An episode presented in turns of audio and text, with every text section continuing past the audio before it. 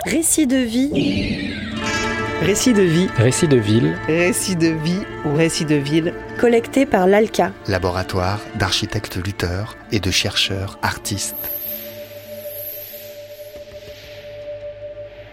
Les récits de vie sont une tentative de troquer les lignes trop droites de la ville contre un regard, un vécu, une histoire. De comprendre la nature profonde des lieux, d'entendre les voix bien souvent empêchées des laissés pour compte de l'histoire se faisant, de révéler le réel et de faire advenir les hospitalités urbaines. L'ALCA, en quête de ces hospitalités urbaines, a posé ses micros dans les derniers bains-douches de Lyon, un refuge urbain pour les personnes en temps précaire. Aujourd'hui, c'est avec Marie-Ange, une agente, que nous partons à la rencontre des bains-douches, et plus précisément de ceux disparus qui existaient rue Flessel, dans les pentes de la Croix-Rousse. L'occasion de voyager dans le passé et d'entrevoir l'avenir d'éventuels futurs bains-douches. Mais les bains-douches avaient une réputation à la noire, enfin je veux dire, c'était pas une... Moi on connaissait ça parce que c'était une punition. La ville de Lyon punissait ces gens en mettant les gens en bain-douche. Il n'y avait rien à faire, il ça. On est arrivé au moment où, où tout le monde commençait à venir. Michel a commencé le 9 septembre 2010 et moi le 4 octobre 2010. Et entre-temps, elle m'a fait venir. Elle m'a dit Viens, viens, je suis à Flessel, viens voir, viens voir tout ça. Et on m'a emmené à Flessel. Et je me rappelle, il y avait ma fille et mon amie.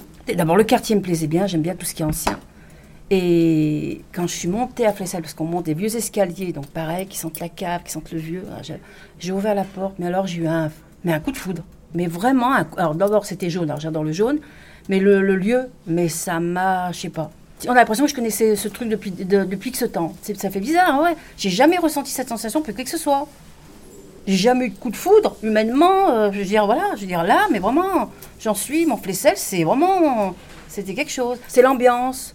On sentait qu'il y avait un vécu, on sentait qu'il y avait une histoire, tu vois. C'est pas comme maintenant. Bon, là, maintenant, c'est modernisé, c'est mieux, c'est sûr, pour nous. Mais euh, c'était des vieilles douches, qui se font plus d'ailleurs. T'avais les vieux lavabos, t'avais les miroirs qui étaient tout piqués. sentais que c'était là depuis. T'avais des vieux bancs, des vieux, vieux bancs usés. C'était des bancs qui étaient utilisés pour les lavoirs, parce qu'en bas, il y avait les lavoirs. Tu vois, des vieilles bassines. Euh, T'imagines Enfin, moi, j'ai adoré. Moi, j'ai aimé trop ce truc.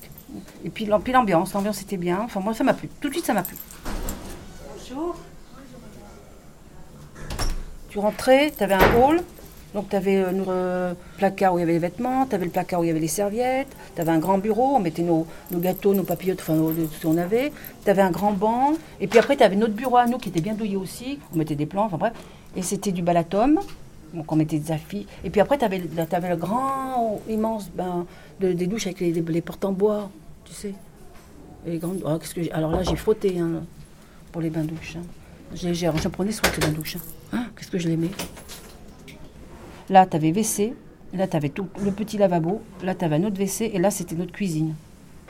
Tu avais la nurserie. Et là, tu avais une autre pièce où, où on coiffait les gens. Donc, c'était plus grand, bien sûr. Et ça sentait. Et puis, un haut plafond, très, très haut.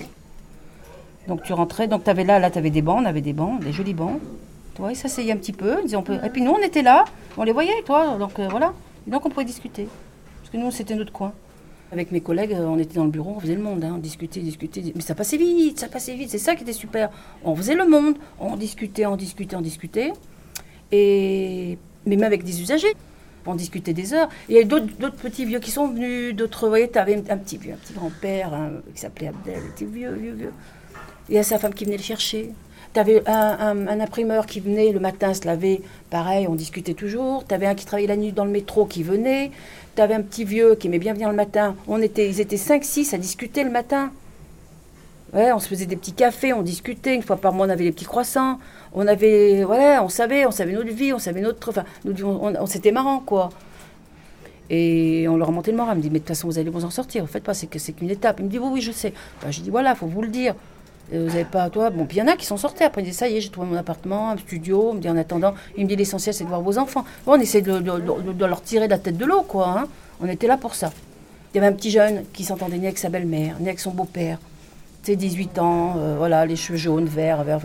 Il était, euh, voilà, dans le. Donc on discutait avec lui, on lui lavait son linge, car à l'époque, on pouvait laver le linge. Hein.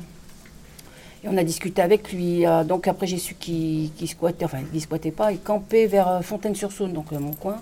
Une petite tente. Ah, mais j'ai mais c'est toi que je vois alors en bus. Je voyais la petite tente au bord de Saône. Et euh, c'était un rebelle, toi, c'était un rebelle de la vie, quoi, toi, euh, voilà, Rénalé, tout ça. Et pendant des semaines et des mois, il venait, il venait tous les jours, tous les jours, tous les jours. Kevin, il s'appelait. En 2013, on a eu commencé à voir tous les Albanais, tu sais, qui étaient à Perrache. Mais c'est pareil, c'était marrant. Alors, il y en a un, entre parenthèses, qui est venu, il s'appelait Lulo. Il est venu pendant plusieurs mois, tous les jours, tous les jours, il venait laver son linge, il discutait. Et plus ça allait, plus il parlait bien français. Il avait un seul caractère. Hein. C'était un jeune de 27 ans. Il disait, mais pourquoi vous venez là? C'était les premiers, tu sais.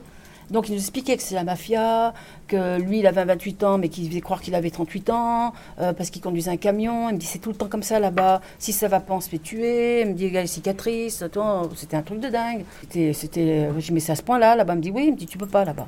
Il me dit t'as 100 euros, il n'y a pas de travail. Il me dit il n'y a rien, on peut pas s'amuser. C'est toujours oh, la mafia, la mafia c'est la police, la police c'est la mafia. Il me dit on n'arrive pas, il me disait, il nous faisait comprendre, ils étaient comme ça, tu sais.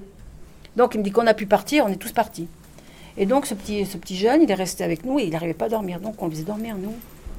Euh, on avait une, ancienne nurserie, sais, une pièce avec un lavabo. C'était une nurserie à l'époque. Donc tu avais le truc pour, euh, euh, les langes et tout ça. hein. Et donc c'était bon, un peu notre débarras, nous. Et donc on l'a. Et moi, nous, on faisait la sieste, parce que les horaires c'était 8h, midi, 1h30, 17h. Et donc nous, on avait un matelas. Et, on se le gonflait et on dormait. Et donc après, la, ben, la journée, j'ai dit, ben, écoute, tiens, on va te mettre le matelas et tu dors. On avait, euh, il y en avait qui nous avaient apporté des, des chèques de couchage, donc on lui mettait, il avait, mon oreiller, donc il dormait la matinée. Et après, on s'est lié d'amitié. Et un beau jour, il est parti, il a dit, je m'en vais. Donc on, on l'a eu pendant presque une année, lui. hein. Il me dit, je m'en vais à Nice. Il est parti, il a fait connaissance d'une Allemande. Bon, après, il est revenu, et puis il est amoureux. Donc, on discutait de ça, il était triste, tout ça. Ben, j'ai dit, écoute, va en Allemagne. J'ai dit, t'as rien, t'as pas d'enfant, t'as pas de travail. J'ai dit, soit en France ou en Allemagne. J'ai essayé d'aller en Allemagne. Il est retourné en Allemagne. Et entre-temps, il a trouvé du travail en Allemagne. Il est revenu un été après avec sa femme. Il a dit, voilà, je me suis marié avec sa cette Allemande qu'il avait rencontrée à Nice. Et il nous a pris tous dans les bras parce qu'il nous dit, c'est grâce à vous. Il en pleurait. Il disait, donc il parlait en allemand, la dame, il dit, voilà, ça c'est elle, Marie-Ange, Jacques Liagne, parce qu'ils n'arrivaient pas à dire Brigitte, il disait, il n'arrivait pas à dire nos noms. Et il a dit, c'est grâce à elle que j'ai refait. Et donc, et voilà, et après on a su qu'il avait un petit garçon. Jacqueline m'a dit, il y a Lulo qui est passé avec son petit garçon et sa femme. On avait, tu sais, euh, ceux qui sont, euh, pareil que les chiens, qui ont les, cou- les cheveux bleus, verts, jaunes, cacadois. Donc ils venaient, puis donc les chiens, on les montait, on les faisait monter. J'ai dit, vous les laissez là Il y en a même un du quartier, il me dit, là, il a la gale, tout ça. J'ai tant pis, il est lavé. Il me prenait une douche qui pas, qu'on qu'on n'utilise pas. Et il venait, pendant tous les jours, il fallait qu'il lave son chien. Il y avait plein de petits trucs, parce qu'on était dans un petit cocon, tu comprends Tu vois, un jour, on a eu un, exemple, un, un jeune, enfin un jeune, il avait presque la quarantaine, 16 ans de prison. Donc 6 ans, d'is- 6 ans d'isolement. Et il ne nous parlait pas, il nous regardait comme ça. Et je voyais que les autres. Puis on n'avait qu'un lavabo, avec un petit miroir tout piqué. Et il se rasait. Donc c'était un petit peu la queue, tu vois.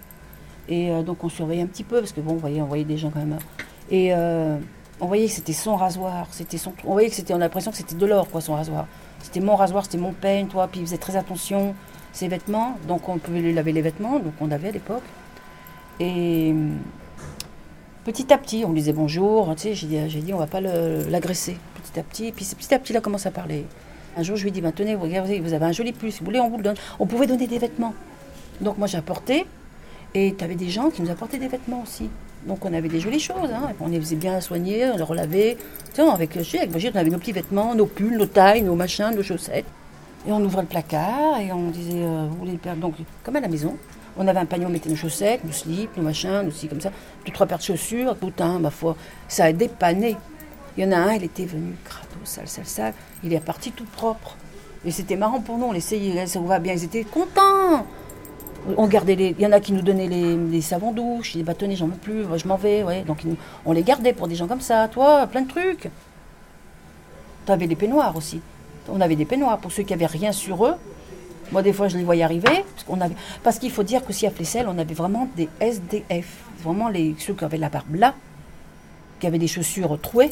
Toi, on avait vraiment des vrais. Et le maire, il a fermé parce qu'il disait c'est comme c'est touristique, je ne veux pas que les touristes voient ce, style de public. Ce monsieur qui sortait de prison. Donc après, il a commencé à nous parler. Il a dit, je suis accusé. Il me dit, voilà, j'ai tué l'amant de mon ami. Il me dit, mais c'était pour la dépanner. Et donc, je lui dit, mais vous tuez les gens vous pour dépanner les gens. Il me dit, mais moi, j'aimais bien ma copine. Il me dit, mais vous savez, ma vie, ça a toujours été comme ça. Il me dit, j'ai toujours pris pour un con. Ben, j'ai dit, puis, j'étais franc moi. J'ai dit, bah oui, pour un con, 16 ans de prison. J'ai dit pour ça, pour rendre service à votre copine, j'ai il faut le faire. Et donc après on lui parlait. Donc on lui prépare, on lui disait ben voilà, je lui avais donné un joli pull noir, il était content que chemise blanche. il me dit voilà, il me dit ça se voit pas que je suis un ancien prisonnier. Je fais non, parce qu'il était très froid, il était très. Vous voyez qu'il a, eu du mal. hein. Je fais non, vous êtes très bien, il avait la quarantaine. J'ai dit maintenant il faut prendre rendez-vous qui sont sociales, il faut discuter avec les associations sociales. Et puis j'ai dit vous partez de Lyon. J'ai dit si vous voulez pas Lyon, ça vous fait des mauvais souvenirs, vous refaites votre vie. Et j'ai dit voilà, et vous faites abstraction de votre vie si vous voulez, puis vous discutez, vous repartez sur. Avec- on, leur, on lui ferait un café, on discutait avec Brigitte, tout ça, tout ça. Et après il est parti. Il nous a dit, moi je m'en vais, ça y est. On voyait, il avait rendez-vous avec son social, il venait. Comment ça s'est passé bien Euh, On lui disait, parlez- parlez-lui bien, ce qui était assez agressif. J'ai dit, il faut bien lui parler tranquillement, doucement. Impeccable, la, bonne femme, après lui a trouvé un petit boulot, enfin bref. euh, impeccable. Oh, il y a un moment donné, il y a une ambiance pendant les, avec les Albanais. Mais une ambiance, il y avait du monde, du monde, du monde. Et c'était et après, c'était les vacances. Et tu avais beaucoup de, de gens qui venaient comme ça. Tu avais un Argentin, euh, tu avais un Péruvien, et tu avais celui qui, qui venait, il avait son chien. Euh, qui nous avait même. C'était des, là avec les, les tresses, les machins, bref. Oh, t'en avais un aussi, il avait des rastas, il s'appelait euh, Jésus. C'était un espagnol, oh, c'était trop, il faisait du théâtre. Oh non, c'était trop, trop cette ambiance. Je te dis, c'était trop, il nous faisait du, de la limonade bio. Il nous donnait du pain bio. D'abord, il donnait à manger son, chien bio. C'était trop, trop, trop. Et euh, donc, il s'asseyait et puis il nous faisait de la guitare. C'était sympa. C'était, comment dire, euh, avec, c'était feutré, c'était doux, toi. Je vois ça doux, feutré, toi. C'était, c'était mignonné, tu vois. Il y avait cette ambiance qu'on n'était pas nombreux. Après, on avait nos 80 personnes, nos 50 personnes. On, a, on commençait à avoir du monde. On, a, on avait du monde, mais ça se passait toujours tranquillement, tu vois. Alors qu'ici, tiens, pas ça. Tu peux pas discuter. Tu peux pas discuter. Là, à part gueuler, à part s'énerver, et, je suis désagréable, euh, c'est tout ce qu'on fait. Dans le quartier, on, me dit, tout le temps, ah, c'est, la blonde, c'est celle qui rigole tout le temps. Et pourtant, je rouspète. hein. On n'a pas le temps, c'est pas la même ambiance, c'est pas le, on peut pas discuter, c'est pas intime. C'est l'usine, on va dire ici, hein, maintenant. Il y a trop de monde. Récit de vie ou récit de ville. collecté par l'ALCA, laboratoire d'architectes lutteurs et de chercheurs artistes, dans le cadre de son projet Hospitalité. Retrouvez tous les sons sur l'alca.org.